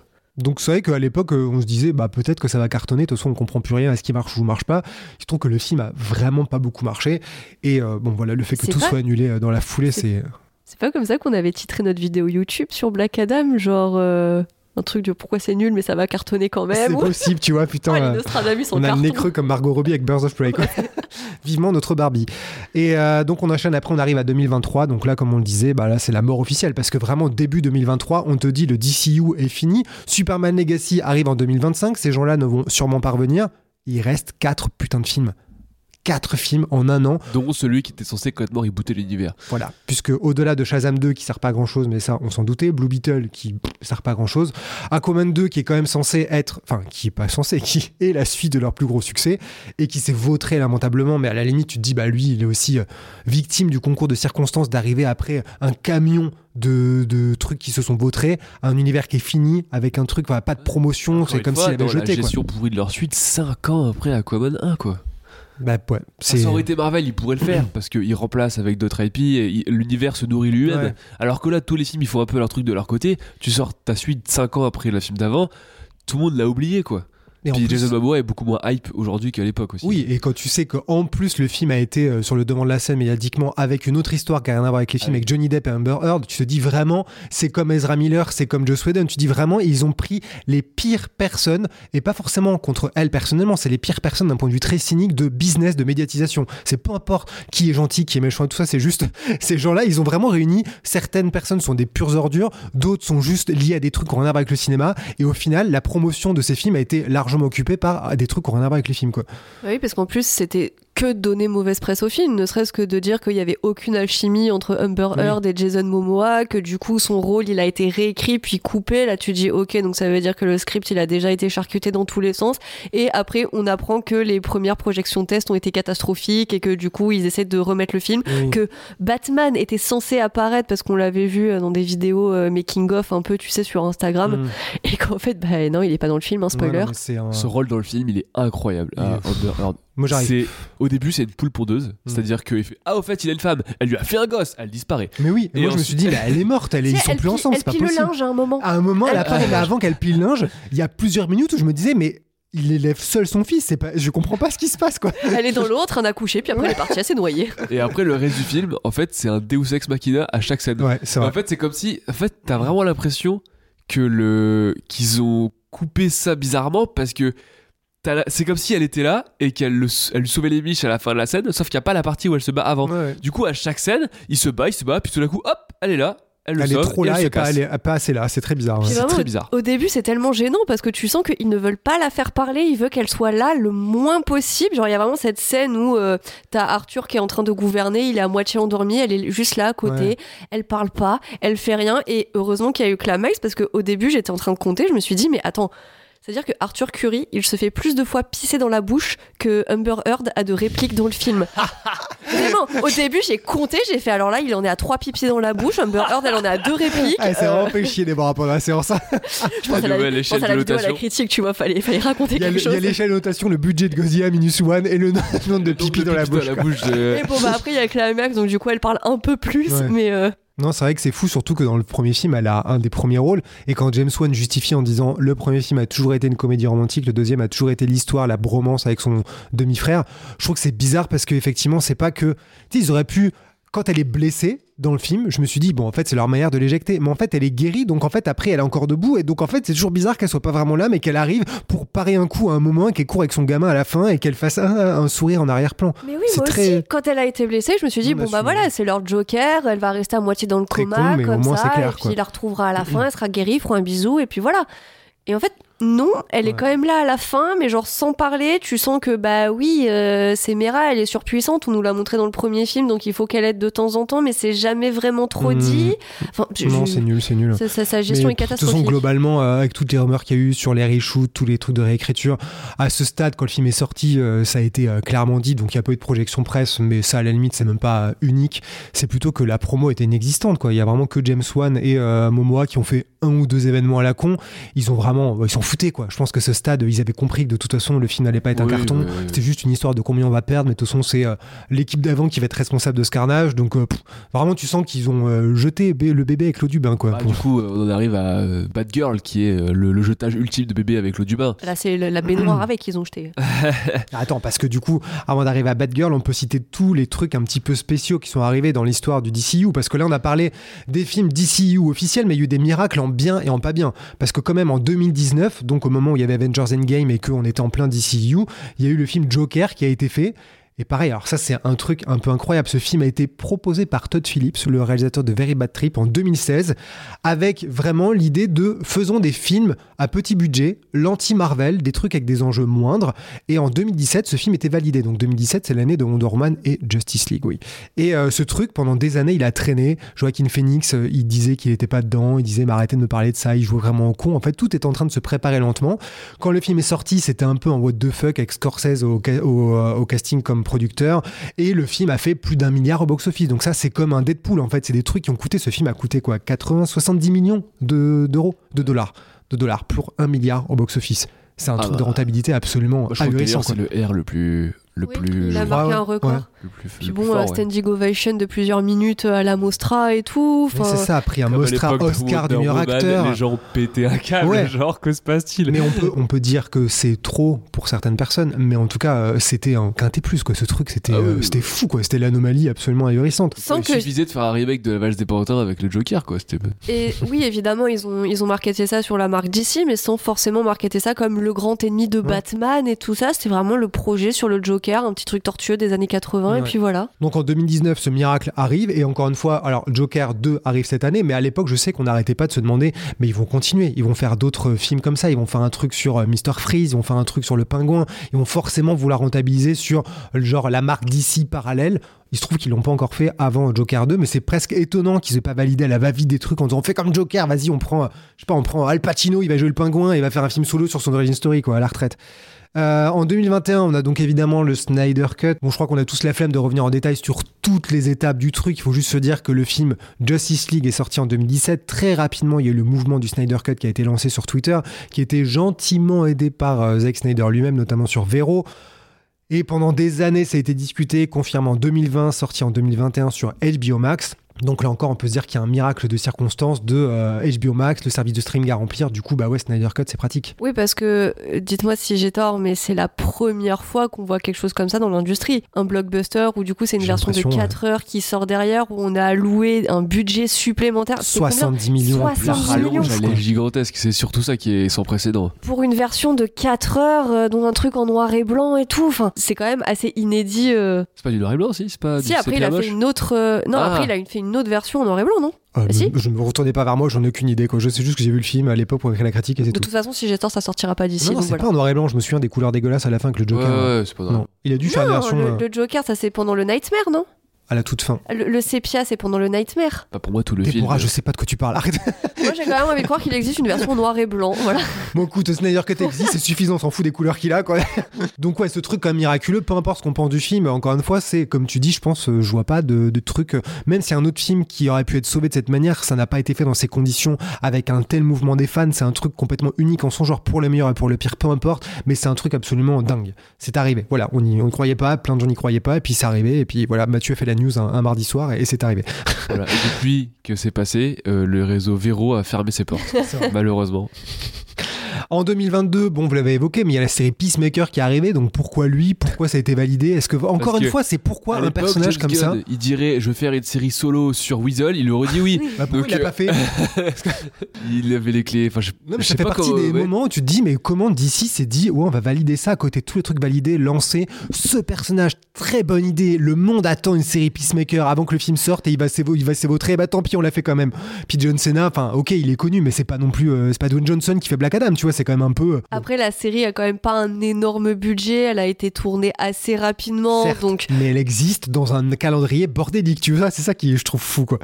Euh, donc ça aussi encore un truc euh, qui est quand même assez euh, extraordinaire. La même année en 2022, on a le film The Batman. Donc là pareil, on reboot tout le truc. Donc pour le coup, ça a marché. C'est un film en plus qui est un peu hors des cases parce qu'il est long, il est dark, il est sérieux. Antoine l'a adoré. Donc Donc il a coûté environ 200 millions de dollars, il a fait plus de 770 millions, donc là c'est quand même un joli succès. Robert Pattinson, la saga à venir, donc là pareil en 2022 ce truc arrive, et la même année en 2022 on arrive donc à Batgirl. Mathieu je sens que tu vas en parler, ça à chaque fois tu essaies de la caser. Peux-tu Enfin, nous résumer cette situation à peu près incroyable C'est dingue. Donc Batgirl est un film qu'ils ont pensé à partir de Birds of Prey. Enfin, en fait, ils voulaient créer tout un réseau de le Suicide Squad univers, un peu, tu sais, avec plein de personnages.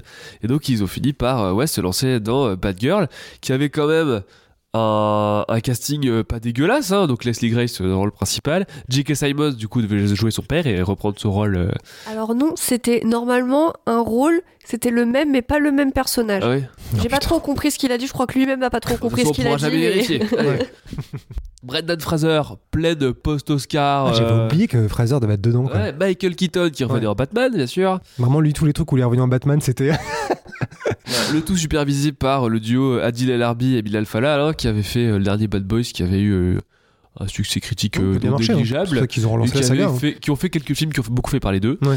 Euh, donc en soi, pourquoi pas, hein, j'ai envie de te dire. Euh, le tout dans une économie euh, beaucoup plus euh, resserrée, encore une fois, hein, sur à peu près ce qu'on avait dit, des budgets de 80 à 100 millions. Ouais.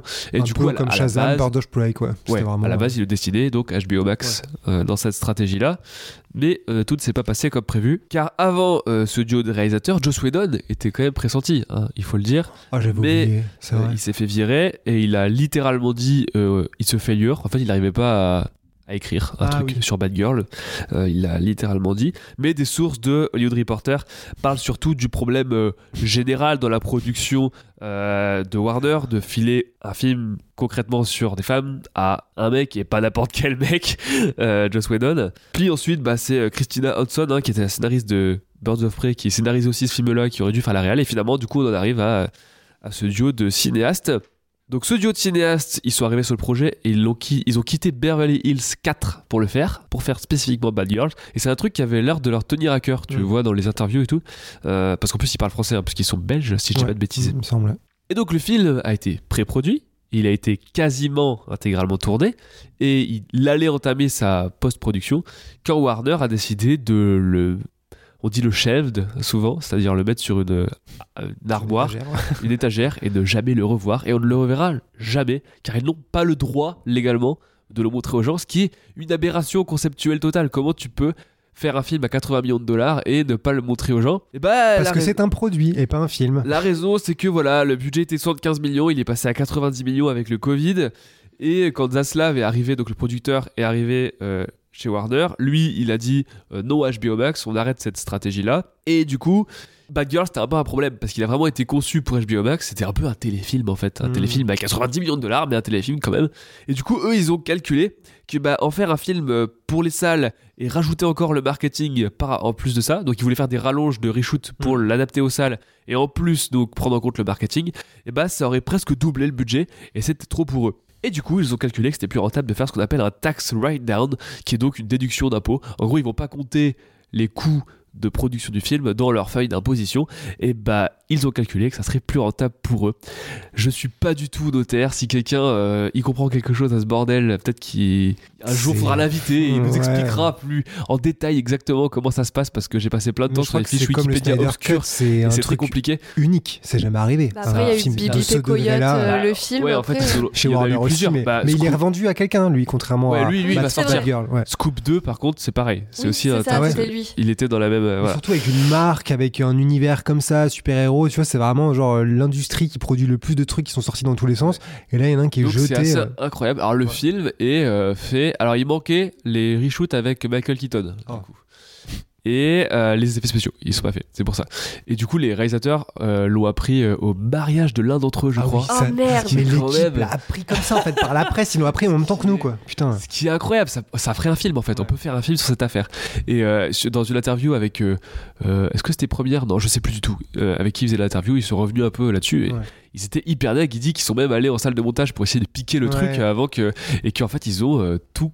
euh, fermé quoi ils ont tout euh, tout verrouillé ils n'ont plus accès à leur propre film notamment au scènes avec Batman qu'ils étaient très fiers d'avoir tourné enfin t'imagines tu tournes un film avec Batman tu veux voir à quoi ça ressemble et ils ont même pas le droit eux-mêmes de Ouais. voir leur propre rush c'est une putain de tragédie est-ce que le film aurait été bien ou pas? Oui, Euh, oui. peut-être que pas on, on s'en fout mais ils ont sorti Shazam 2 en fait Euh, C'est sûr que. ouais. voilà donc ouais, aberration conceptuelle totale, mais une date dans l'histoire du, Mm. du capitulage hollywoodien euh, qui, euh, qui, est- qui est intéressante et Ouais. j'espère vraiment qu'un jour il y aura des articles, des films ou ce que tu veux qui vont revenir sur cette affaire qui est quand même euh, assez dingue. Mais il y avait pas quand même la Warner qui avait une mauvaise foi et qui s'était cachée derrière les projections test qui apparemment auraient été assez Il y a catastrophiques. plein de versions et de qui ce aurait- truc, c'est ça qui est chiant. essayé de plus ou moins noyer le poisson en disant euh, oui, c'est pas à la hauteur Oui, pour ça. une sortie sale, etc. Non mais ces gens qui ont sorti tous ces films, comme tu dis, on dit ce film-là pour abîmer la marque. Non mais Non, mais après avoir, Lol. ap- après Ouais. avoir greenlighté Sh- Blue Beetle 2, Mais- euh, Blue Beetle, pardon, quoi tu parles? Pas encore Blue Beetle 2, Ouais. après avoir greenlighté Blue Beetle, mais pourquoi, comment, à, à quelle Blue Beetle, qui occasion était un film destiné à HBO Max Et qu'ils ont qui sorti sont au cinéma. salle. Donc Mais ça oui. n'a aucun sens quand tu regardes le truc de l'extérieur, c'est complètement absurde quand on dirait la maison qui regardes- rend fou. Quand tu regardes Blue Beetle, tu dis pas waouh, ça c'est un film fait pour le grand écran. Bah non, enfin. Tu euh, demandes- aussi un téléfilm. hein. Ouais. S'il serait sorti, oui, sur HBO Max, euh, Bah ouais. Non mais c'est trop bizarre. hein. En fait, HBO Max a rajouté dans la longue liste des facteurs qui ont rendu cette situation absolument incroyable chez DC parce que ça a été un facteur de plus pour prendre des décisions à la hâte, comme la pandémie, comme la stratégie de SVOD avec le cinéma. En fait, tout ça, c'était des des briques de plus pour faire couler le bateau parce qu'à chaque fois ça les a amenés à prendre de nouvelles décisions hâtives sur des décisions hâtives qui étaient sur un sol déjà complètement chaotique depuis euh, 5, 6, 10 ans. Oui, parce que quand HBO Max a débarqué, ils avaient clairement pour ambition de faire le modèle Marvel avec Disney+. Donc on a nos films et on décline tout un univers en série. Et c'est de là qu'ils ont vrillé et qu'ils ont annoncé euh, la série Pingouin plus euh, Gotham... PD ou je sais plus quoi, là, le truc qui devait être sur le commissariat euh, avec Gordon et tout, qui au final a, a été abandonné du jour au lendemain, on n'en a plus jamais Ah ouais. entendu parler et maintenant on n'entend plus parler que du pingouin. rajouter la longue liste des projets qui ont été annoncés. Ouais, qui- voilà. Mais du coup, ils ont très vite vu bah, la limite du système. hein. Euh, Marvel l'a vu aussi Mmh, euh, oui. en surproduisant des séries. Et donc là, après, ils se sont dit non, bah, en fait, on va peut-être plus se recentrer sur le cinéma.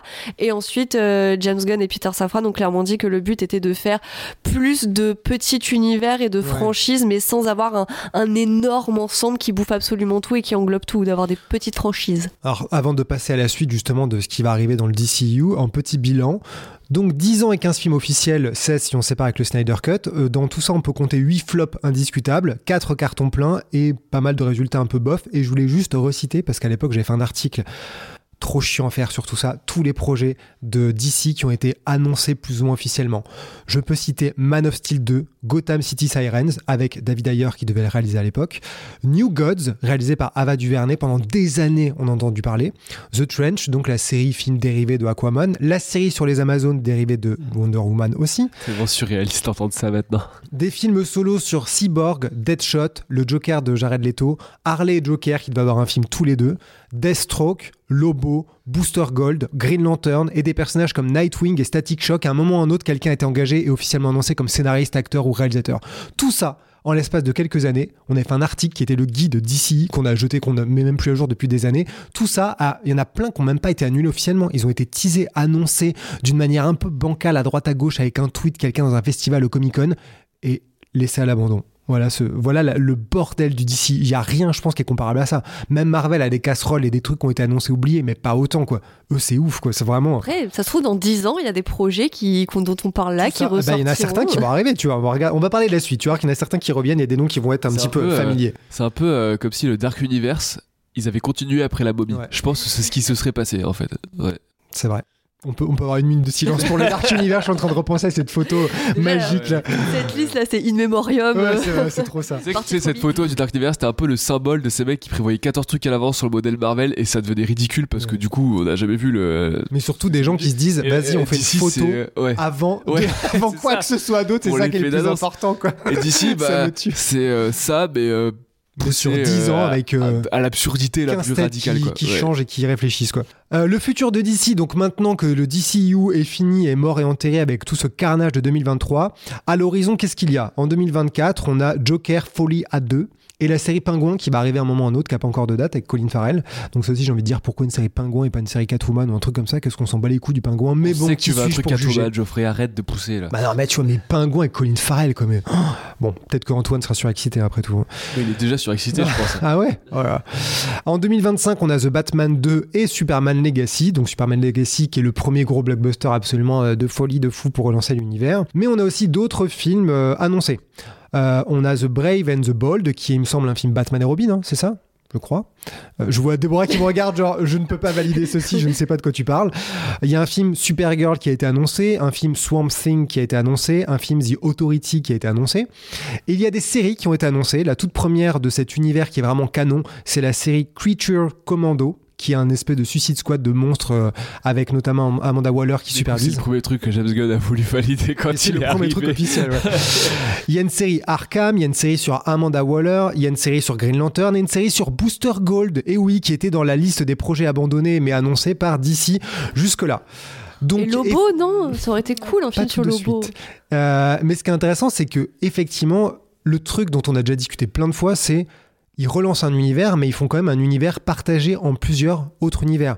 Parce qu'il y a donc le DCU, apparemment ça s'appelle comme ça, avec Superman Legacy et la série Arkham, mais l'univers Batman avec Matt Reeves, où il y a The Batman 2 et la série Pingouin. Donc la série Arkham ne serait pas liée de ce qu'a dit James Gunn au reste de Batman. Déjà, moi, je suis perdu parce que je me demande pourquoi ils se font chier à relancer un univers pour déjà faire des trucs un petit peu chelous comme ça. Le film Supergirl a été annoncé avant la sortie de The Flash, donc est-ce qu'il comptait remettre Sacha Caillé dedans ou pas? Bah, elle est morte. bah, Il pourrait la faire revenir dans le Mais là, il reboot tout de toute façon. donc Bah, il il, est pourrait pas, il est pas mort le multivers. Pff, En même temps, tu me diras, vu la cohérence ça du truc. bizarre de se dire on lance un film Supergirl alors que le film qui est annoncé qui va sortir, il y a déjà une Supergirl et elle était jamais apparue au cinéma euh, depuis mm, les années 80. Je trouve ça très bizarre encore une fois de, de faire ça dans l'esprit du public. Pareil, la communication de James Gunn qui dit non non mais euh, Blue Beetle le reviendra mais peut-être un variant mais en fait il fait des phrases pour expliquer, je comprends même pas ce qu'il veut dire. En fait, il dit il va revenir mais c'est une autre version, peut-être que vous allez revoir des acteurs des actrices qui reviendront jouer le même rôle mais c'est pas forcément pareil. C'est Merci. exactement ça, c'est de J.K. Simons euh, dans Ouais, Bad Girl. voilà. C'était cette explication-là. En fait, à quel moment tu te dis on reboot un univers où c'est le chaos et on comprend rien en termes de communication depuis 10 ans et qu'est-ce qu'on fait? Les premières briques sont tout aussi bordéliques avec des trucs qui déjà entretiennent le doute et, euh, et les questions. Euh, après, il a vraiment en tête un univers partagé, James Gunn avec euh, Peter Safran, parce qu'il est déjà annoncé que Sean Gunn, donc son frère, c'est son frère Sean Gunn, allait euh, jouer Max, Maxwell Lord, donc le personnage qu'on a vu dans Ma- Wonder Woman 2, que tout le monde a détesté, donc il va revenir.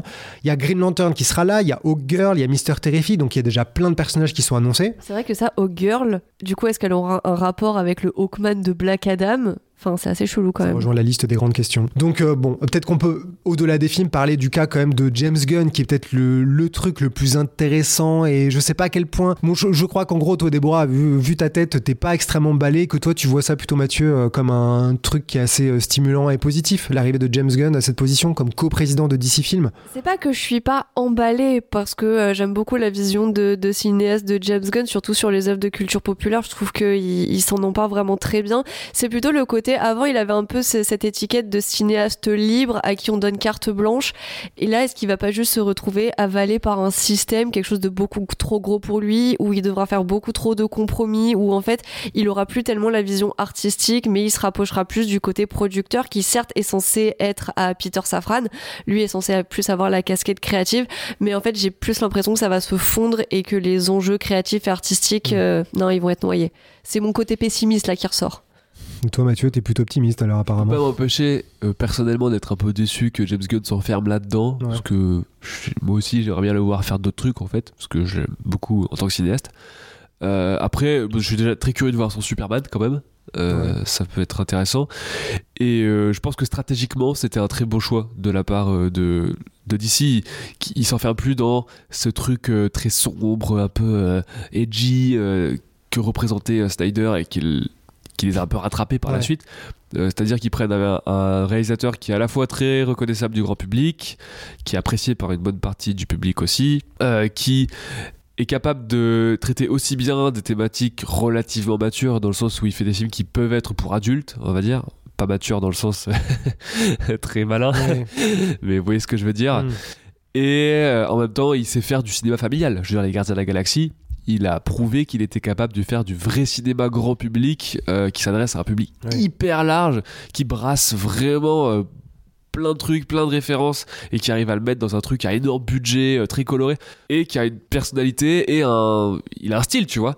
Donc, ils ont quand même. euh, fait quelque chose qu'ils ont galéré à faire depuis les problèmes qu'il y avait avec Snyder, c'est-à-dire se trouver un vrai capitaine Mm. un mec qui a une vision et qui va aller probablement jusqu'au bout du moins Ouais. au maximum de ce qui, ce qui peut aller Euh, après est-ce que ça va être bien? Euh, je ne suis pas devin hein. mais euh, je- de leur point de vue pour moi c'est peut-être la meilleure chose qu'ils avaient à faire Après, c'est vrai que c'est malin parce que euh, James Gunn est un super communicant, ne serait-ce que sur les réseaux sociaux. Ah ouais. Il a vraiment Il ce. pas, hein. Ouais, cette étiquette vachement accessible en mode vas-y, je lui pose une question en le taguant sur Twitter, il y a une chance qu'il me réponde en répond aux vrai. rumeurs des gens Ouais. random et tout. Donc il a ce côté très euh, grand gamin. Euh, là où Snyder avait tendance, je trouve, euh, publiquement à se prendre un peu plus au sérieux, lui, il a, il a vraiment ce côté un peu grand gamin Ouais. qui adore s'afficher avec ses comics, qui adore revendiquer le fait qu'il aime les comics et qu'il en lit énormément. Donc je pense que là-dessus, pour le facteur sympathie, euh, ça peut bien fonctionner pour la Warner. et je trouve ça très malin d'avoir euh, constitué un binôme Mm. Euh, je pense que l'un des problèmes aussi de filer des clés à Snyder c'est que bah, il a vu beaucoup par sa vision artistique et forcément quand les studios ont commencé à émettre des doutes hein, euh, qui n'étaient pas forcément fondés on l'a vu euh, forcément il a pris la mouche et enfin je pense que il y a eu un peu de ça aussi. Là où apparemment ils s'entendent très bien euh, les deux. Mais ils ont bossé notamment ensemble sur Suicide Squad. absolument. Du coup je pense que euh, le fait d'en avoir un qui se focalise vraiment sur un aspect, un sur Mhm. l'autre, et ils vont devoir en fait se temporiser l'un l'autre. Ouais. Euh, c'est un peu du management, n'est-ce pas? Tu connais toi, Geoffrey ça? Et, Sentez la pointe de sarcasme. et, euh, et ouais, pourquoi pas? Euh, Encore une fois, sur le papier, oui. c'est une bonne idée. Mais à la base, le DCU, c'est beaucoup de belles choses sur le papier. Non, mais c'est vrai que c'est intéressant d'avoir, deux personnes parce que Kevin Feige de l'autre côté, euh, qui, euh, bon, peu importe ce qu'on pense de lui, il a réussi à mener un truc absolument ahurissant. Euh, mais peut-être qu'il y a des limites aussi à pouvoir euh, superviser autant de choses parce qu'il y a un aspect industriel et artistique, peu importe ce qu'on pense des deux facettes. Là, c'est peut-être pas con d'avoir deux personnes qui s'entendent bien, qui forment un binôme et qui vont pouvoir vraiment contrebalancer régulièrement. Surtout que vraiment, James Gunn, encore une fois, peu importe ce qu'on pense de lui, il a une position unique, à part Joss Whedon qui est passé de Marvel à DC, mais pour ce qu'on sait et de manière plus que chaotique, James Gunn a fait des films des deux côtés. Il a fait trois films côté Marvel, un film côté DC pour l'instant. Maintenant, il se retrouve à la tête d'un studio, ce qui est quand même assez incroyable pour un réalisateur comme ça. Et quand tu regardes 2023 côté Marvel, le seul film qui a cartonné, c'est Les Gardiens de la Galaxie 3, fait par James Gunn. C'est quand même le mec, c'est le roi du pétrole là actuellement. Qui est aussi un film euh, familial, mais Ouais. qui encapsule des thématiques hyper Exactement, sombres. le bon équilibre. euh, ouais. Qui est finalement euh, peut-être la formule que cherche un peu d'ici, quoi. Et toi, Mathieu, sur euh, Discord, euh, je sais que tu disais que DC excitait autant que sur le site et autant que nous en réunion. Et tu as lancé un sondage pour que les gens ils s'écharpent sur Oui. DC, non Un sondage qui m'a qui m'a été longuement demandé. Ah ouais En fait, quand j'ai commencé à faire des sondages pour ces réunions, Ouais. pour qu'on y voit un peu plus clair entre nous, tout de suite on m'a dit Ah, quand il va y avoir d'ici, ça va être la guerre. hein. Ah ouais Et du coup, je me suis dit Allez, c'est le moment. Euh, et tant et si bien d'ailleurs que le lancement du sondage a motivé euh, une personne notamment euh, à faire le marathon de la quasi-intégralité de la saga. euh, en vocal sur euh, Discord Il est encore vivant à l'heure actuelle commenter la chose et en terminant par Aquaman 2 en salle Oh la vache. et à l'heure où je vous parle, il n'est pas en réanimation. Donc a priori, il a, il a, il a passé le test. Voilà, c'est ce qui te tue pas te rend plus fort hein, finalement. Donc voilà, big up à lui. Euh, et donc ouais, euh, on arrivait à un petit classement euh, d'ici. Alors j'ai pris les films euh, euh, comme nous on a fait notre classement à l'époque euh, sur notre dossier. Ouais, donc où j'ai pris aussi Batman et, euh, Ouais, ouais. et à la demande généralisée parce qu'ils me l'ont demandé, j'ai aussi mis à part euh, Batman vs Superman version longue parce que beaucoup de gens disent que c'est pas le même film. Voilà, donc premier de très loin, c'est The Batman, qui a vraiment Ah éclaté ouais le score à 4 et Antoine quelques est sur sur 5. Discord ou pas? Oui, mais euh, Je pense qu'il a créé un je sais mouvement. pas Il a, fait, réussi à truquer les, les votes. il a fait boost The Batman en hashtag. Voilà. Deuxième, The Suicide Squad. Mhm. Bon, après, j'ai un peu dit que j'allais être plus dur avec la modération avec les gens qui mettaient en dessous de 4. Mais c'est pas grave. Euh, Joker en troisième. Mhm. Batman vs Superman version longue en quatrième. Vu qu'ils l'ont réclamé, je suppose que c'est les gens qui l'aiment particulièrement Ouais, ouais. qui l'ont noté. Donc Mm. voilà. Cinquième Man of Steel. Sixième, le Snyder Cut, qui a toujours ses fans sur Internet. Ah bah, sur Internet, les Ah gens. ouais, non mais très bien. Euh, Batman v Superman en 7, Wonder Woman en 8, Aquaman en 9, Birds of Prey en 10, Shazam en 11, Blue Beetle 12, pas si bas, je trouve. Ouais. Aquaman 2 en 13, Black Adam en 14, The Flash 15, Wonder Woman 84 en 16, et les trois derniers sont Justice League, Suicide Squad, et le dernier c'est Shazam 2. Ah. oh la haine contre Shazam 2, bordel, c'est fou quoi. Il, il est pas si différent du classement qu'on avait fait nous finalement. Euh, oui. Ouais, non, je pense que c'est pas très loin. Je pense que Man of Steel est plus haut chez nous. Man of Steel est Et, plus euh, haut. ouais. Wonder Woman et Wonder Woman 2 Prey, je Birds pense of Prey sont un peu plus haut. Ouais. euh, ouais. Birds of Prey est plus haut parce que ouais, Ouais. on, on aime bien. Euh, et Mais ouais, oui, y a pas à part de- ça, euh, bon, allez, la toute fin, franchement, en général. euh, Oui, tout est interchangeable. Wonder Woman est beaucoup- 84 est plus haut à cause Ouais. de vous là. Euh, voilà. Donc euh, merci Bon. à eux pour leur participation. Bah ouais, mais bon courage, putain la vache. Cette personne, il faudra qu'on ait son témoignage pour savoir si psychologiquement il y a une cellule de crise. à- Il témoigne. Bon, je vous propose de plus jamais prononcer DCEU à partir de maintenant, ni Aquaman, ni Shazam, ni The Flash, parce qu'on en a un peu ras-le-bol. Pendant au moins deux mois, on peut essayer de faire ce pari. Sauf que je crois que le coussin Shazam 2 est encore dans le studio, donc on peut. Donc on peut pas parler de tournage ni de studio euh, sans parler de- du body swap de Wonder Woman euh, Oui. sur le, le coussin. D'ailleurs, un jour, il faudrait dire aux gens que c'est moi qui ai fait ce coussin et que genre j'en suis super fier. C'est vrai. D'ailleurs, je me caler dans disais, une vidéo. euh, Vu comme les coussins attirent plus de commentaires parfois que ce qu'on dit, peut-être qu'on devrait changer régulièrement les coussins et faire un truc pour que les gens réagissent et, peut-être demander aux gens c'est quel leur coussin préféré. Et peut-être qu'on pourrait gagnerait. on pourrait leur demander comment on peut faire deux faces de coussins, deux images traumatisantes parmi une sélection qu'on leur propose pour vraiment faire le coussin de chaque année. C'est pas mal ça Bah, c'est, c'est Judith ou Antoine qui avait proposé qu'on en fasse 6 avec nos tronches dessus. à la place de Nicolas Cage. Enfin, En tout cas, c'est quand même fou que les coussins fassent autant parler. Et si un jour on fait un podcast, comme on dit depuis des années, peut-être qu'on n'aura pas ce problème parce que je crois qu'en podcast, les gens peuvent que se moquer de nos mauvais accents anglais et du rhume de Mathieu qui a le nez bouché 9 mois sur 12. Donc, euh, en fait, je sais même pas si on fait un podcast, si toi tu peux être dedans parce que je pense que les gens vont trouver ça horrible, non? Mais là, là aujourd'hui, c'est un mot de trench quoi. Ah, mais bon, si les gens font ça, ça voudra dire que les gens nous écoutent, nous suivent, mettent de bonnes notes sur les applications d'écoute et donc sont contents qu'on ait un podcast. Donc, on n'a plus qu'à faire ce foutu podcast un jour. On y croit. ouais. On y croit. Allez,